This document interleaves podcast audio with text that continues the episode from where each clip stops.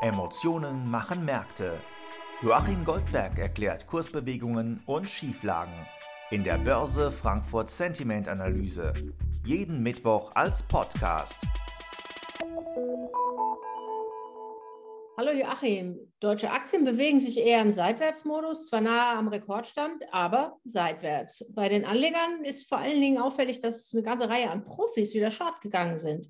Wie erklärst du dir diese Bewegung?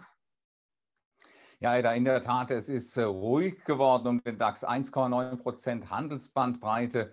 Und äh, da bekommen wir dann tatsächlich ein bisschen Bewegung rein. Ich vermute mal, es ist wegen des Halbjahresultimos, äh, dass hier einige institutionelle Investoren wieder von ihrer bullischen Ansicht Abschied genommen haben. Unser Börse Frankfurt Sentiment Index, die Grafik zeigt das, vielleicht nicht total eindrucksvoll, weil wir um die Nulllinie herumgehen. Äh, ein Rückgang von neun Punkten ist es immerhin gewesen, von plus fünf auf minus vier. Äh, da gab es also dann äh, Marktteilnehmer, die dann doch recht frühzeitig aus den bullischen Positionen Gewinne mitgenommen haben, auf die Shortseite gegangen sind. Insgesamt eigentlich keine riesengroße Bewegung. Es sind ja auch keine neuen Daten gekommen, inflationsseitig, nichts Beunruhigendes. Und das mag vielleicht erklären, warum man sich dann hier eher ein bisschen so auf Sommer einstellt, zur Seitenlinie geht und letzten Endes bei minus 4 im Börse Frankfurt Sentiment Index landet. Private Anleger haben sich nahezu nicht bewegt, lediglich leichte Rückgänge der Shortseite. Was motiviert diese Anlegerschaft? Nun ja, die müssen natürlich nicht äh, zum Halbjahresultimo irgendwas vorzeigen, vor allen Dingen Gewinne vorzeigen, sondern äh, die haben es ein bisschen leichter. Äh, der Börse Frankfurt Sentiment Index der Privatanleger ersteigt um drei Pünktchen, will ich jetzt schon fast mal sagen, von plus vier auf plus sieben.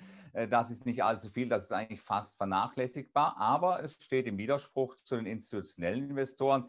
Die Privatanleger waren ja überhaupt, wenn man mal das äh, letzte Quartal Revue passieren lässt, waren ja deutlich optimistischer gewesen als die institutionellen Pendants. Aber auch dort ist die Bewegung aus dem Optimismus in den, wenn man sich so die relative Periode anguckt, dieser drei Monate, äh, die Durchschnitte anguckt, dann ist natürlich der Optimismus dort auch weggegangen im Verlauf der Wochen, genauso wie bei den institutionellen Anlegern. Und man kann eines sagen, wir haben im zweiten Quartal immerhin noch einen deutlichen Gewinn gemacht. Von den 14 Prozent, die wir im ganzen Halbjahr im DAX gemacht haben nach oben, geht ein Drittel immerhin zugunsten des zweiten Quartals.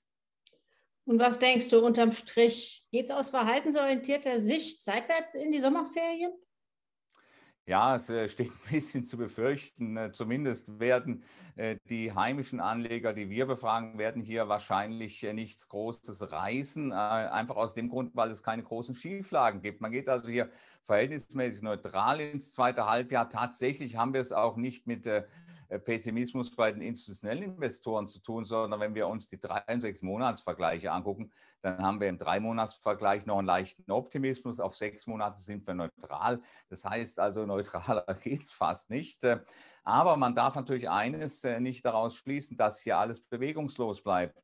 Die heimischen Investoren an sich wären für eine Seitwärtsbewegung gut, aber die internationalen Investoren, die mhm. dürfen wir nicht aus dem Auge verlieren. Vor allen Dingen, wenn der Euro hier weiter deutlich runtergehen sollte. Das Risiko, äh, dass aus diesen übergewichteten ausländischen Investoren es Kapitalrückgänge gibt, Kapitalabflüsse gibt, ist auf jeden Fall höher, als dass wir Zuflüsse von den internationalen Investoren bekommen. Das ist eine Seite, die muss man also im Auge behalten. Unterm Strich die erste Nachfrage der heimischen Investoren ist vermutlich äh, nicht vor 15.150, 15.200 Zählern zu erwarten.